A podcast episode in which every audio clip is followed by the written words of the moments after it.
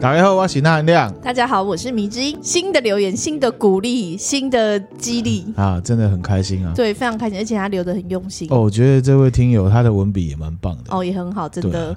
然后他说呢，他很喜欢听真实犯罪，当然也有其他真实犯罪专门的频道可以选择。嗯啊，因为这些频道呢有更多的篇幅跟细节描述，还有案件讨论。嗯、那他说呢，钠含量过高的这个都市传说系列啊，他觉得很屌。好，以他个人的标准啊，屌打其他专门的频道。我、哦、真的超开心，无上的光荣、啊，无上光荣、啊。钠、嗯、含量的叙事方式很有渲染力。然后呢，他说他在凌晨时段一边做家事一边听啊，嗯、会听到背脊发凉、毛骨悚然。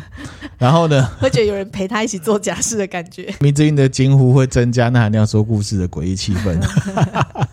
我就是功能而已。啊，没有，其实还有其他功能很棒的哈。啊、然后他说最棒的是说，我们的都市传说系列少了真实犯罪的血腥场景，嗯，可以跟孩子一起分享，嗯，然后还有刮胡说好妈妈不要学这样子，确实也是啦，因为我觉得血腥的东西我们就大概带过。其实我们的都市传说没有要吓大家，嗯，好，然后也不喜欢走重口味，我们都是比较叙事研究的方式在讲，啊，有一些就是讲有这么一个。故事，嗯，让大家听故事这样子，嗯嗯、然后他又开始称赞我们，他说口条好啦，节奏流畅，那时不时会穿插一些幽默，舒缓气氛。然后呢，迷之音的嗓音很俏皮，就是一种听觉享受啦。我、嗯哦、很感谢，我们会继续保持。对，谢谢你的留言，是我们最好的动力。只要看到留言就觉得很开心，然后对于我们做的东西，肯定就是一种开心的感觉。哎，我们会继续努力，嗯、然后会继续保持这样子哈。嗯、然后他有讲到一个焦虑啊，我也很焦虑。哦、他说他他说他连续三天已经快把我们频道的所有集数都听完了，怕断吹，有点焦虑。其实我也很紧张。有那含量真的都很努力在准备专题。对，这个优秀的节目可以继续，那、我们也会继续哈。会的，会的。那也请你继续支持，谢谢，谢谢。好，我们继续努力。好，那我们今天要讲什么呢？什么呢？啊、我们要讲都市传说。哦，因为我们之前在讲都市传说的时候，某一集有提到红衣小女孩，我们大家都知道。对啊，可是有一个听友他私讯来跟我说，他也是来称赞我们啦，就。是说我们频道节目他很喜欢，嗯嗯、然后他希望呢许愿，对他许愿，希望我们来讲一下红衣小女孩。嗯，这一集呢就来讲红衣小女孩。女孩好，好，里面会有一些我自己的解读啦，听听看不同的呃，应该说耐含量的看法想法这样。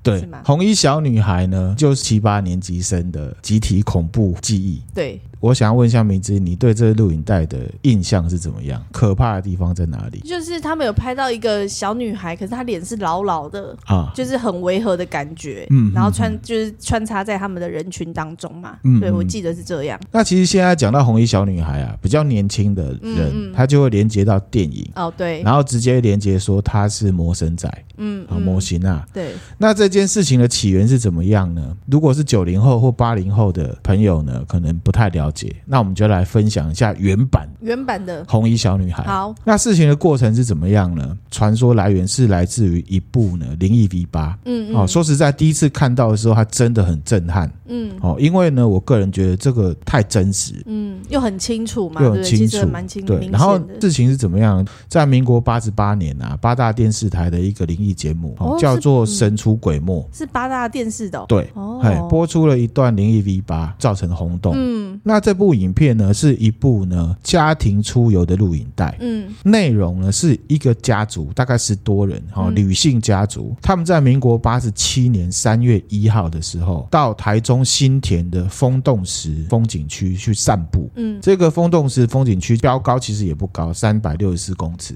焦山等级，郊山而已。看完风洞石之后，他们就下山，嗯，游玩的过程里面呢，使用这个 V 八哦，不是 DV 哦，是 V 八，拍下了部分的游玩过程。嗯，过了一阵子之后，他们看了录影带，就说呢，拍到了记忆中没有看到的人，而且呢，长相有点可怕。嗯，这样子。好，那我们呢来看一下，美子也一起看一下。好，好，仔细看了哈。过程还蛮欢乐的。好，那这个影片呢，我会分享给大家，让大家呢来重温一下。嗯，当初影片看到就是这样。嗯，那其实主要分成两大段。嗯，第一段呢，就是一群人下楼梯往拍摄者的方向走。嗯，经过镜头的时候，对镜头比耶啊，或者是做一些动作。嗯，那第一段的时候就有拍到有一个家庭成员好像牙齿怪怪的。嗯，那第二段呢，就是拍摄者站比较远，一样是拍家族成员走山路的时候说说笑笑。嗯，然后拍摄者站在比较远的地方呢，把所有的成员从第一个到最后一个依序这样子拍过去。嗯，队伍的最后就拍到了红衣小女孩。嗯，那个红衣小女孩看起来一般小朋友，其实对，跟我印象中也不太一样，因为看起来也没有什么嗯恐怖或灵异的感觉。啊，这个就是、就是一般一个小女孩。这个就是你的记忆其实是会改变的。对，好，真的。这个影片的结构就像我刚刚讲这样子。嗯、好，那这个影片可怕的地方在哪里？第一个，吕家大哥的嘴巴牙齿上面疑似有獠牙，嗯，尖尖的感觉。对，这个是视觉上的可怕。嗯。然后第二个呢，是我们看到红衣小女孩的脸怪怪的。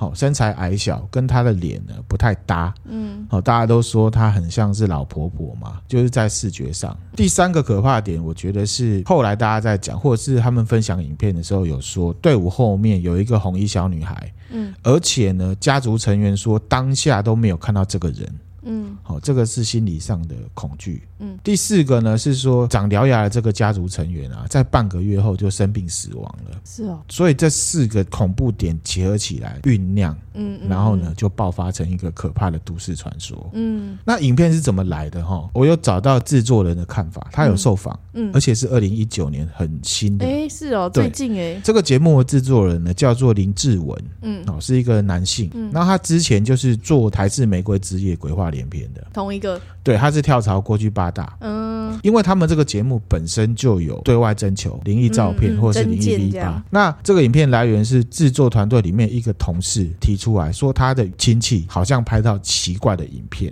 哦，那这部影片呢，我个人觉得跟平常看到的灵异 V 八或者是灵异影片不一样，因为一般的灵异镜头都闪来闪去的，对，镜头回来的时候就会出现什么，嗯嗯，好，那或者是有一种是静止影片，一个东西闪过去，或者是朝着画面冲过来让你吓到。红衣小女孩的这部影片的真实性，我认为是非常高，嗯，从拍摄者他长进的方式，跟他拍这个影片的目的都很正当。对，好，因为就是一个家庭录影带，嗯，好，纪录片。很自然，嗯，因为很明显的造假影片啊，有时候你在看的时候，其实你心灵深处就有点可以知道这是不是故意去弄，嗯，好，特别是看影片的时候，这明星你应该有这种感觉哈，这是一种准官能统计方式啦，嗯，好，我个人一旦呢，我觉得这影片是假的，我心里面就会开始有防御机制，因为假的影片通常会跳出来吓人，哎，对不对？对，那如果我看了之后，我一开始就感觉。是真的，我反而会仔细的去找奇怪的东西在哪里。嗯嗯，好，这个就是我们灵异影片看很多会有这样子的心态。对。会习惯这样去做。换言之，就是说，其实如果你觉得它是真的，不是那种跳出来的恐怖，是你看到一个奇怪的东西，然后被人家解释之后，然后心里面产生那种恐惧。我认为这种才是偏真正的灵异影片，就真正拍到，不是作假的这样啊。当然，这是我个人判断，分享给大家哈。好，那这一部影片呢，拍到的异常状况啊，不是那种一闪而过的，嗯，而是直接出现在你镜头前面。其实那个制作人第一次看到这个影片的时候，他是主张不要选用这样的素材来做节目。哦，为什么？因为第一个，就像我刚刚讲，不太符合灵异影片的逻辑。他觉得可能对就不恐怖。他觉得搞不好其实就是他们不记，可能印象中没看到，搞不好其实就是一个人。这样。另外一点是说，针对獠牙，嗯，是 V 八拍的，嗯，他们是转成 VHS 的影带播出来看，嗯，就是有一个转带的过程。他觉得呢，应该是过带的过程里面掉词。哦。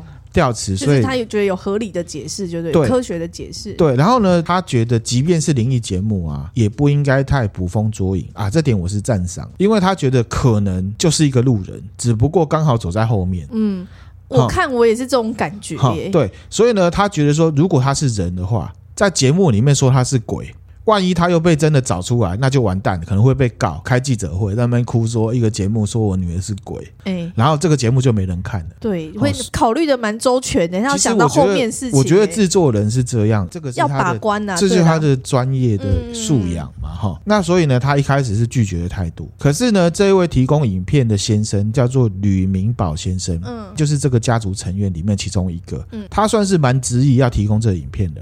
嗯，因为他跟制作人说，这个影片呢有关人命。去完之后，其中一个成员就是长了獠牙的那位先生，嗯，没多久就过世了。嗯，他想要找答案，然后等于是第一个主观把两件事情连接起来了，拍到一个不明的东西，然后里面有獠牙这位先生后来就死了，他觉得是有关系的。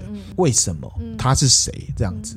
制作人呢，他为了谨慎，那因为他手上还有另外一个节目《独漏六十》，哦，然后他就动用这个节目的人力呢，去到台中大坑调查。这个录影带还没有对外播的时候，就先去调查。去找说是不是有红衣小女孩这个人，所以他去现想要找出真的这个人就对了。对，因为他不想要我今天弄出去，呃、然后我到时候被告，嗯、很麻烦嘛。哈、嗯，听说他们到了这个台中大坑之后，还找了制作团队去现场模拟，就是拍那个影片那个楼梯。他说啦，拿了差不多的 V 八去拍。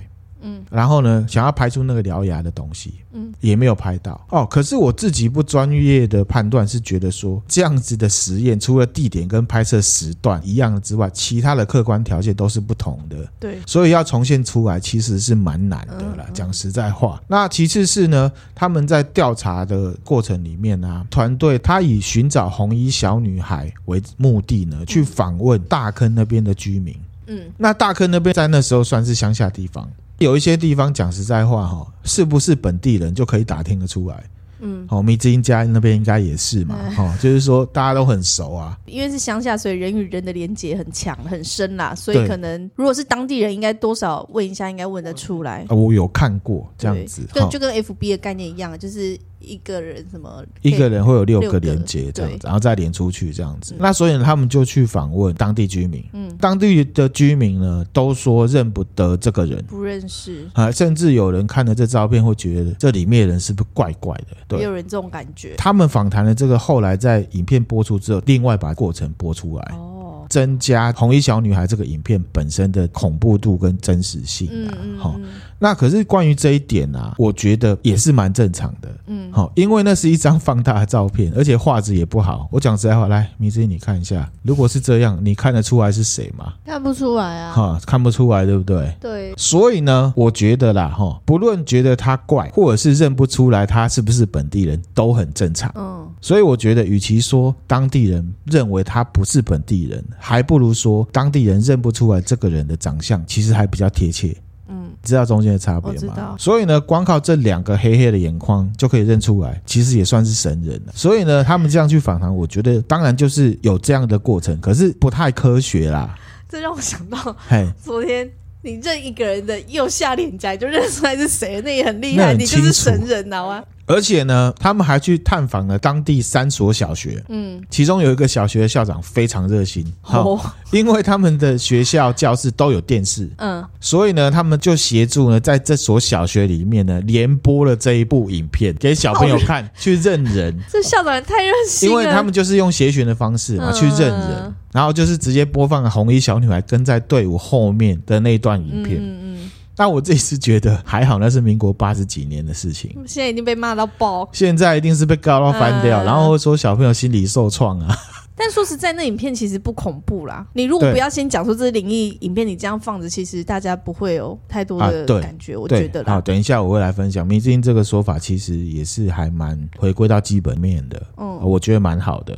我居然被夸奖了！Oh my god！这样连播之后呢，一个四年级的小朋友跑来，嗯。教务处或者是训导处，嗯，他说呢，他上个礼拜在门口目击了红衣小女孩，嗯，这样子的一件事情呢，嗯，被 YouTuber 讲成是都市传说，嗯，然后说法会是什么呢？说一个小学生，嗯，看到了红衣小女孩在骑脚踏车，好像呆掉了，就跟着走，嗯，走一走之后，突然间这个小女孩就不见了，哦，这种方式感觉很神秘，嗯。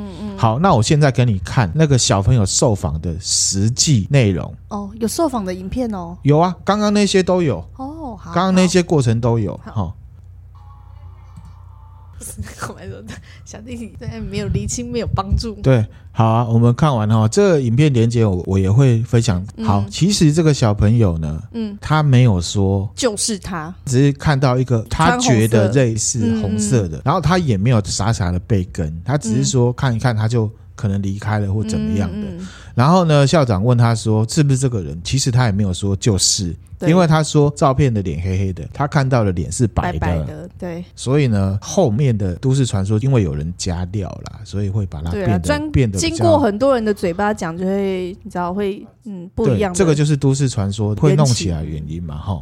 那回到刚刚一开始的状况啊，播出了之后，因为长相很可怕，故事又诡异，因为像是一个老婆婆的脸的小女孩嘛。嗯。好，那你再忍一下，我再给你看一下。说真的，你看得出来她是老婆婆吗？其实我看不出来啊，并没有啊。因为她的长相是矮矮小小的，然后脸又不清楚。小朋友们通常会觉得她很可爱嘛，那她不可爱。就是好我觉得就是光，而且你看她皮肤其实算是还是蓬蓬的，感觉是有胶原蛋白的。我觉得就是小孩子的脸，然后只是画质不好啦。讲实在话，说她是老婆婆其实不精确。嗯，那个是大家都讲她像老婆婆。嗯，我们的认知就觉得她好像是老婆婆。嗯，然后这部影片呢，又搭配了吕家成员的遭遇，还有那个牙齿。嗯，对。好，就会给人无限的联想，嗯、觉得很恐惧这样子哈。那我之前也有分享过啊，人的心永远会去寻找合理性。嗯，那现在呢，电影里面主要讲他是被遗弃在山里面那种堕胎的弃尸嘛。嗯，好，然后呢，也有一些民俗专家哦说就是魔神仔，最主要大家会传传的啊，也有人说他是海地巫术里面那种受控的活死人僵尸。那也有藏传佛教的那种人婆切，他说他觉得这女孩子本身是人，可能被附身哈。然后也有人说是抓交替。嗯，那那总之呢，最多的看法就是模型啊。好，我对这部影片的感觉是怎么样？第一个，不论这个影片啊，拍到这个小女孩跟吕家成员的死亡有没有关系？当然，提供影片的人他主观认为是有关系的啦。嗯嗯、会用家人的死亡来炒作这件事情的可能性不大。当然，第二个呢，刚刚有讲嘛哈，我觉得这部影片的真实性很真。嗯嗯，好，我也觉得没有作假，没有去做后置什么的。所以呢，我认为呢，这部影片当下真的有拍到那个小女孩。嗯。啊，原因是什么？我等一下会来分享。好，好，那我们回来主题哈。影片当初播出去之后啊，后续甚至有一个陈先生，嗯，他有上节目说他在燕巢的山上遇到了红衣小女孩，而且还用 Kanki。他指的是同一个。他讲红衣小女孩，那他的过程我大概说一下，就是说他在高雄燕巢的山上，他开了一部货车，嗯，然后他在一个山路上面呢，前面就出现了另外一台就蓝色的那种货车，嗯，发财车那种。对，山路很小，他就跟着走嘛。嗯跟着走，跟着走。可是他觉得很奇怪，因为那一天下雨，前面的车子轮子如果告到水会扑喷。嗯，哎，他发现那个车轮没有告下去，那个水不会喷。啊，这个蛮神奇的。对，然后因为这个车子开很慢，嗯，那年轻人呢就会受刑，就想要超车。超车，超车的时候，他就看了一下那一车子的驾驶。他说呢，就是红衣小女孩，还对他招手。哇塞，这这比那影片恐怖哎！这个被招手之后，他就有点失去意识了。然后呢，等他醒过来的时候，车子是卡在一个山上的一个水洼里面。嗯，然后呢，有一个住在附近的居民出来之后，他才醒过来。嗯，然后他就上节目讲了这个东西，他还带了制作团队去现场，嗯，讲说哦，我在哪里遇到红衣小女孩，然后我车卡在哪里。嗯嗯嗯，还去找了当初他遇。到那个老人，因为他就住附近，嗯，然后那老人说呢，他们那一区其实有点阴森，因为呢，曾经有情侣在那附近呢殉情。然后也分享了他住在那边看到有一些人晚上被卡在那附近的事情，所以不止不止陈先生，对，不止陈先生。那我讲实在的哈，灵异事件我是相信的，嗯。不过这件事情跟红衣小女孩的关联性呢，唯一一点就是陈先生说让他迷失，然后让他后续运势变差的人是红衣小女孩，嗯。可是到底是不是红衣小女孩？其实确切的没有确切的证据，只是帮这个录影带增加恐怖度。然后呢，这个陈先生呢，我去看了节目，他是真的很怕哦，他怕到不行。节目组又要找他来继续上节目，他就不上。遇到他之后，我失业，然后老婆跟我离婚，然后运气很差，拒绝再讲这件事情，而且他很害怕。嗯，好，就这样子。然后呢，后来也有人说，在宜兰的山区看到红衣小女孩。嗯、总之呢，其实红衣小女孩的都市传说这样子爆发出来，不只有红衣小女孩影片本身，而是后面制作团队他又加了很多东西上去。嗯，有人说哦，他又看到红衣小女孩，然后很惨，然后一一大堆连结。嗯、那其实呢，在二零零九年的 PTT。嗯，就有一篇文章，嗯，发文的人呢说自己是当初制作团队里面的一个工作人员，哦，而且他是负责剪接的那一位，嗯，现在我们网络上面看到的红衣小女孩的影片就是他剪的，嗯嗯，他是上 PTT 呢发文来回答乡民的问题，嗯，好，比如说有乡民问他说这个 V 八是不是真的观众提供的？嗯，他说对，然后呢又有人问他说红衣小女孩后来有没有被找到？嗯，然后他就说，如果有找到的话，电视台不会大肆炒作吗？对呀、啊，是啊，所以就是没有找到。嗯、据他的了解啊，制作单位从来没有停止过去找他，因为对电视台来讲这是有价值的。如果真的找到这个人的话，嗯，然后后面也有一个新闻是说，台北市政府的跨年晚会上面有一个女生呢，她是卖米粉汤的，然后大家都说她是红衣小女孩。哎，这个好像有听说哎，这个女生其实是一个脑性麻痹的病患啊。嗯、那后来反正就。是一个乌龙就对了啦，嗯、所以呢，他说后来出现的所有红衣大女孩都是假的，嗯、他很确定，因为影片是他剪。嗯，红衣小女孩的长相，他是看过最清晰的画质的那一位，因为其实现在看到很多都是被转拷转拷，对，画质都已经磨皮了。好，然后有人问他说，红衣小女孩是不是鬼？嗯，他回答说，我先宝贝问问看。他说他自己呢也没有证据证明呢是真的。好，不过他说完整的影片其实有两段。嗯，他说现在大家看到呢是一队人在竹林边走嘛。嗯，其实前面还有一段就是在风洞石的石头边。嗯，他说呢其实从那里红衣小女孩就已经存在，就已经跟在后面。而且他还说，因为他剪过很多所谓的灵异 V 八这一部影片是他唯一认为真实没有造假的。嗯，他觉得是真的。嗯，而且他自己主观。认为那个样子不是人的样子，走路的姿势是用小跳步，眼窝两团是黑的，太诡异了。嗯，而且他还说，在拿到第一份的原始资料之后，他清楚的看到这个小女孩在地上是有影子的。嗯，所以你说他是鬼，这个就很难去。对啊，因为鬼有没有影子，其实也是都是人在讲的啊。他到底鬼到底是属于有影子？可是有影子的话，就代表这是一个物理现象，一定在现场。嗯，你理解意思吗？哦，哦，他一定在现场才会有影子嘛，嗯、它是一个真实的物体。嗯，然后呢，还有人说啊，这个影片不要看，会影响你的磁场。好、哦，他说呢，这是个人心理作用，不会否认这个说法。嗯。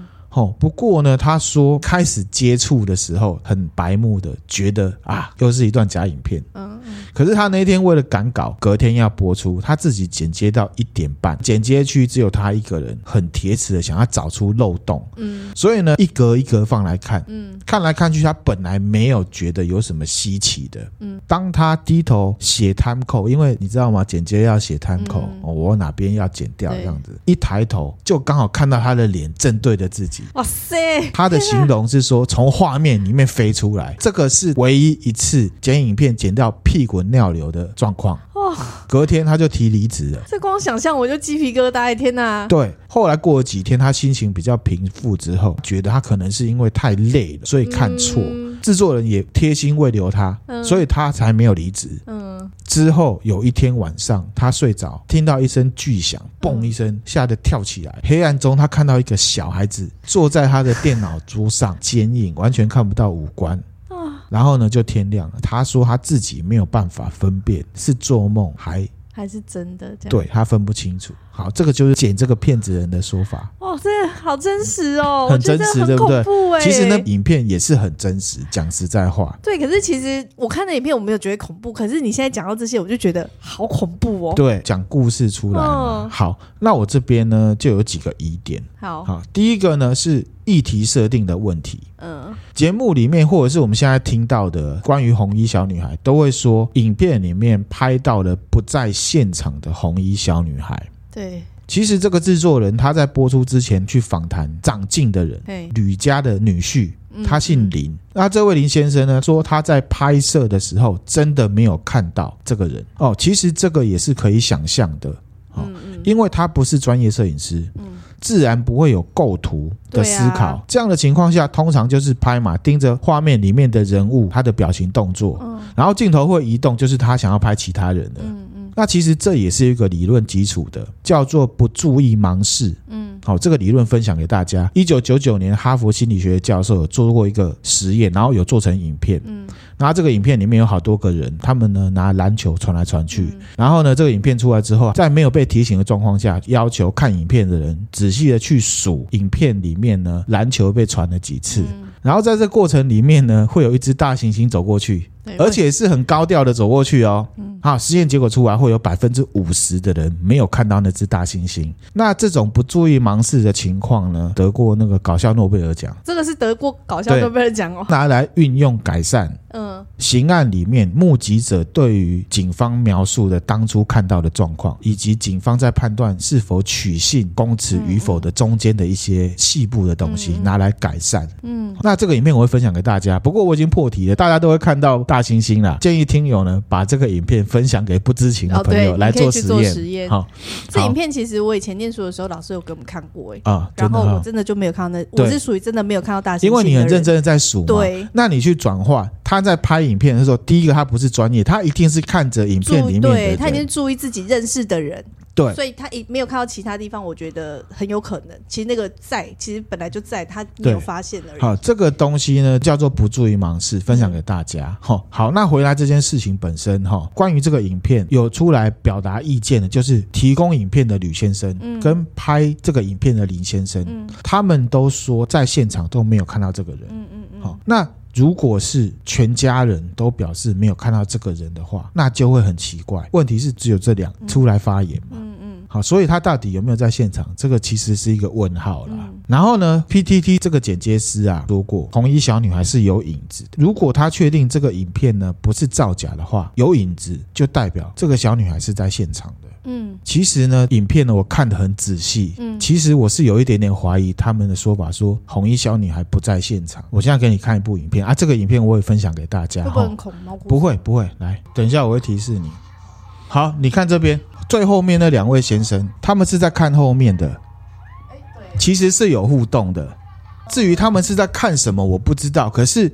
你也可以想说，其实是有互动的。嗯，就是他可能有注意到后面还有人这样子，是不是？我觉得是啊。好，所以呢，红衣小女孩是不是所有人都觉得她不在场？这个是一个问号。嗯嗯嗯。再来呢，第二个疑点是什么？关于红衣小女孩的长相，这个东西是跟影片的清楚程度有关。对啦，画质不太清楚是问题的本质。嗯，好，特别是獠牙，还有红衣小女孩的长相这件事情。嗯嗯。当时 V 八的水平解析度大概是两百四十到两百八十条左右，最高级的就大概是两百八十条。条的意思是等于现在的啊？等一下我会解释哈，因为这事情是发生在民国八十七年。嗯，我查了大概民国九十一年的网页文章，当时电视机的水平解析度大约是五百条。哦。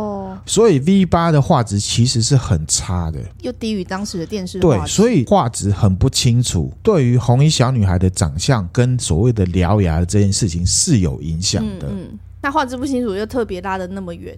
对，镜头又很远，就会更不清楚。那其实恐怖的地方就是长相跟他的脸是搭不起来，所以觉得很诡异。又结合到其他的因素，嗯，你觉得很可怕，嗯，对不对？然后我们这边就要来另外一个理论，嗯，叫做恐怖谷理论。恐怖谷本来是应用在机器人跟人的互动上面的，它是一九七零年是一个日本机器人专家叫做申正宏提出来的，嗯，就是说机器人还在发展的阶段，人跟机器人在一起的时间久了之后，人跟机器人。会有一点亲近感，嗯，如果亲近感太高的话呢，这个好感度就会随之降低，然后出现反感，嗯，这个就是所谓恐怖谷的理论，嗯嗯，在美术上面或者是影视作品上面的呈现呢，也可以拿来应用，嗯，用的最好的是美国的皮克斯，还有日本的宫崎骏漫画，哦，好，我现在呢拿一部片子给你看，好，好，这个是皮克斯的《天外奇迹》。很可爱，对不对？对啊，你现在主观认识他很可爱，嗯，透过叙事的方式，你会觉得他是一个老人，他是一个儿童。嗯、对，真实世界里面的老人跟儿童都不可能长成这样。哦，当然啦、啊，他们的设计比较像是娃娃，嗯，比较可爱，嗯，意思就是说，你的主观认知他是娃娃，透过移情作用说他是一个人，嗯。他不太像人，可是他又是人，所以你觉得产生一个可爱的一个感觉出来。嗯、另外一个例子，好、哦，这个是宫崎骏的龙猫。猫你觉得一般的小朋友会是长这样吗？当然不会啊，这是漫画啊。对，不会，因为你觉得他很可爱，是因为移情作用知道他是人，可是他其实本质是娃娃的方式在呈现的。嗯，不像人。嗯，对。好，这个是正向的使用，负面的使用，来给你看这个，你是不是觉得很恐怖？对啊。表情，因为你知道他是人，可是他又不像人。他明明就是真的人，可是他又不像真人。对，所以你会觉得恐怖。恐怖，可是你看娃娃的时候，你是透过移情作用投射说他是人。可是你看到这个脸呢，一开始知道他是人，可是他又不像人，所以很可怕。嗯，好，这个这也蛮可怕的，这也蛮可怕的，对不对？对啊，只是一个人的长相，而且长得蛮漂亮的。他只是反过来了，你就会觉得他很可怕，因为不像人了。前提是你知道他是人。我觉得不是不像人，是说他你他跟你一般认知的人有不一样的状态。好，这个也是嘛。这个对啊，这是。还有为什么安娜贝尔很可怕？嗯，就是因为你知道他不是人，可是他太像人了，嗯、所以你会觉得很可怕。嗯、好，那这个就是曲线啊。填充玩具的好感度在这里，嗯、太像人的话就会到这里来了。嗯、好，譬如说尸体，你会害怕，是你知道他是人，可是他的外表已经不像人了，就会可怕。嗯嗯，他明明是人，可他脸又不是真的人，就是跟我一般认知的人不一样。对，好，这个有点难形容，可是迷之应该知道那个意思。我知道了，好但是我觉得比较，嗯，我自己就觉得，反正就是。跟自己平常认知的不一样，你就会觉得恐怖。可是那是因为说你知道他是人，他应该是人，可是他的外表又不像人的时候。嗯就会产生恐怖感，怖这个就是恐怖谷在影视上面的应用。嗯嗯、好，那现在回到红衣小女孩，红衣小女孩，你在看她的样子的时候，为什么觉得恐怖？嗯，因为你先认知她是她是小孩子，她是小孩子，可是她的脸超越了你想象的样子，嗯，所以产生恐怖。嗯，那再来还有另外一个理论叫做库里肖夫实验。嗯，这是什么？前苏联的电影导演叫做库里肖夫。嗯、好。他为了弄清楚蒙太奇的并列效果，蒙太奇就是一种电影的剪接方式，然后他做了一个经典的镜头去做实验。好，给你看一下，这图我会分享给大家哈。左边三张图其实都是同一个人，然后右边呢这个是棺材啊，中间这个图呢是啊食物，第三个呢是一个女人躺在沙发上。给受试者看，第一组他看到棺材跟这个人的时候，然后问他说：“那你觉得这个人表情呈现出来什么？”嗯，人家就会说是悲伤。第二组看到食物跟这个，就会觉得他是饿。然后女人她就会觉得哦，这是欲望的意思，她好像对这个女生有意图。所以呢，我要讲的是说，搭配恐怖谷理论跟库里肖夫的实验，我们可以导出来为什么我们看到那一个红衣小女孩会觉得她很可怕？那是因为画质造成的，你自己去联想，再加上好多好多的故事，好，比如说后来有人死了，然后大家又现场看不到她。嗯嗯。第三个疑点是什么？记忆的问题。嗯嗯嗯。假设不在场，那又有影子。嗯。那很奇怪。假设在场，在那个不注意盲视的效应的影响之下，有没有小女孩？大家是不太确定的。这样讲比较中肯。嗯嗯。那如果在这个状况下的时候，家庭成员有一个跳出来说：“我确定没有。”特别是长进的那位说：“真的没有。”我们之前有分享过从众效应。嗯。事情的答案在很明显的状况下，有多少比例的人会选择从众？你忘记了对不对？比例我忘了，但是七十五趴。嗯。然后只有百分之三十四的人会从头到尾坚持正确的答案。嗯，而且你要想，他们是家人，家人间的信任度绝对是高于实验状况，因为实验状况彼此是不认识的。嗯嗯嗯。所以红衣小女孩在影片拍摄的时候，究竟在不在场的这件事情，我是很存疑的。嗯。还有，我们觉得她不在场，是这些家人说不在场，他们是不是真的确定不在场的这件事情，我也是存疑的。嗯。嗯，不过呢，我要讲的是说，就算他在场，也不能解释什么啦。嗯，对啊，我也是这样想啊。好，就是我觉得，就是他在不在场，也不影响他是不是模型啊，或者是不是幽灵这件事情。只不过我这个说法是要讲说，他们确定不在场的这件事情是一个问号，嗯，是有不同的说法。还有第四个一点是什么？家族成员过世跟这个影片之间的连结。嗯嗯嗯。去世的吕先生呢，啊，他其实当初死掉的时候是六十岁，然后他过程是什么样？就是出去玩拍了录影带。经过了好像是两周，家族成员吕先生有没有身体不舒服？先送到了台中省立医院，后来发现这个没有办法在省立医院治，就送到台大医院。住进台大医院之后就过世了。在我们刚刚那个节目里面，其实影片提供者他有描述，哦，他说应该是心脏的毛病，嗯，然后呢，因为他讲不清楚，所以呢，主持人有补充说啊，是心肌梗塞，嗯，那到底是不是不知道？对方并没有进一步的表示肯定或否定，嗯。好，假设是心肌梗塞的话呢，我查了一下，其实心肌梗塞是有病征的，在一个半月前。可是就是会大家很只是它非常细微，常常会被忽略。对，所以呢，通常这种心肌梗塞的病发生的时候，其他人的主观都会认为突然死亡。对啦，好，比方说柯受良五十岁心肌梗塞，嗯、新闻那时候报也是说他突然猝死。还有一个歌星马兆骏，他是在买东西的时候突然间心肌梗塞。大家也说他是突然猝死，他那时候才四十八岁。嗯、还有另外一个是最有名的啊，我个人很喜欢这个人，就是广告名人孙大伟。嗯，还有茂博，还有什么前魏全龙的职棒教练徐生明。他是比赛完之后跟太太去散步的时候，突然间心肌梗塞，五十五岁。所以我要讲的意思是说，其实心肌梗塞这样子的病啊，都是大概四五六十岁，而且他的死亡通常是很突然间，旁边人主观会觉得很突然，突然间就死了。好，然后呢，其实这里面也不乏呢身体健康的人，像那个职棒教练啊那些，其实看起来都很健康的。然后呢，这个吕先生他在节目里面受访的时候，他在形容说去世的这个家人骤逝。的事情呢，很突然。他说了些什么？他说：“姐夫身体健壮如牛，嗯，很少就医。主观的认为，突然病倒的话，可能性不大。从他的谈话里面也有提到，其实他这个病是有病征的，嗯，因为他说呢，家人有叮咛他去看医生，嗯，可是这位先生呢，他的回答是说，只要去药房买成药来吃就可以了。嗯嗯，那如果是这样子的话，所谓的突然间死亡。”跟红衣小女孩中间的连接，感觉上就没有那么密切了。嗯，好，我举例啊哈，今天假设有一个叫小王的人，嗯，他去爬山遇到了红衣小女孩，然后两个月后感染了武汉肺炎，你会觉得他的死跟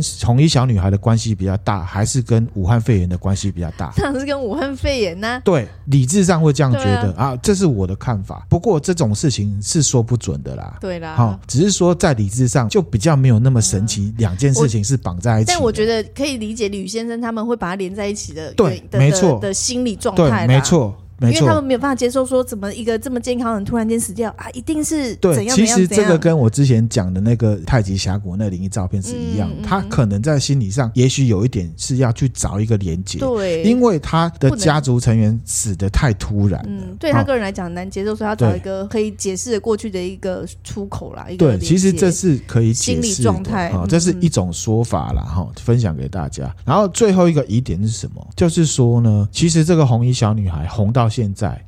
刚好二十三年了。当初事情爆出来的时候，真的是很轰动。嗯啊，那时候虽然网络不发达，可是电视台其实不断的在报道这个神出鬼没节目，甚至还用协寻的方式来播出，完全没有找到，其实是很奇怪。嗯，好，如果真的找到的话，电视台、新闻台绝对不会放过的。对的。那现在到了网络时代啊，人人都有手机，嗯，social media 要这么发达。嗯，然后呢，前一阵子还拍电影，还拍两集，票房又这么好。如果他是一个人类，而且也活得好好的，又处于自由的状态的话，我认为应该是会被找出来的。嗯，好，你看之前我们有分享过香港那个卧轨的事件，那个主角、嗯、哦，对，那个就跑出来，他现在都阿婆了，然后还是跑出来打招呼啊。嗯，那为什么红衣小小女孩都没有？嗯，这真的是很奇怪。嗯、好，那迷之音，你对这整件事情的看法是什么？嗯，有没有红衣小女孩这个人，或者是这个鬼？或者是它是什么？你觉得它是什么？我觉得模型啊，我是我觉得它存在。嗯，对。